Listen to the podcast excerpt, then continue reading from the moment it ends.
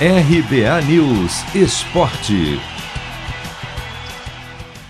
Depois de duas vitórias consecutivas, Grêmio é atropelado pelo Atlético Paranaense e perde a chance de deixar a zona de rebaixamento do Brasileirão.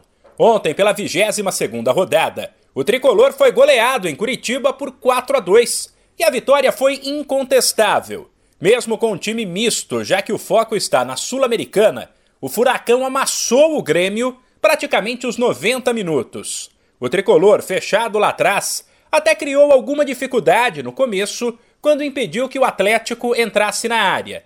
Mas isso não durou muito tempo. O Furacão pressionou principalmente pela esquerda, em cima de Rafinha.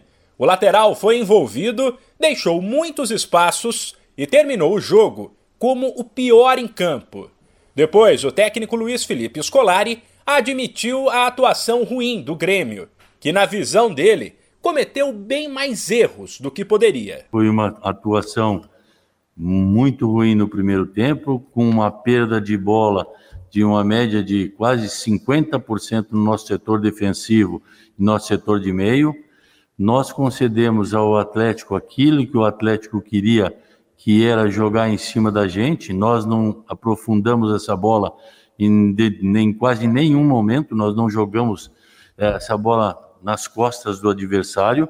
Queríamos sair jogando em determinados momentos é, com a bola muito tranquila pelo chão, onde o, onde o Atlético nos, nos pressionava e tivemos erros que em outros jogos nós não cometemos. Cometemos hoje, pagamos caro. Com base nessa análise, Filipão foi questionado sobre a possibilidade de fazer mudanças drásticas na equipe, mas avaliou que esse não é o caminho e que mexer toda hora na emoção de cada resultado impede a criação de um time consistente. Não, se eu, se eu tenho que mudar a todo momento que vai bem ou vai mal, é porque eu não tenho uma sequência. Eu estou pro, procurando dentro do meu time uma sequência normal de partidas em que eu possa estabelecer um critério tranquilo que aquela equipe deve jogar assim em todos os momentos.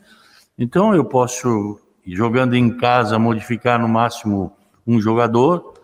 É, eu tenho que trabalhar durante a semana, colocar aos nossos jogadores como joga a equipe adversária, para que a gente tenha a postura de fazer esse adversário ter dificuldades. A gente tem que ir analisando e colocando as coisas no seu devido lugar para ver se encontra uma sequência. Se tivesse vencido, o Grêmio, que é o 18º com 22 pontos, teria ultrapassado Bahia, Santos e América e assumido o 15º lugar. Sem esquecer, porém, que o tricolor tem dois jogos a menos que essas três equipes.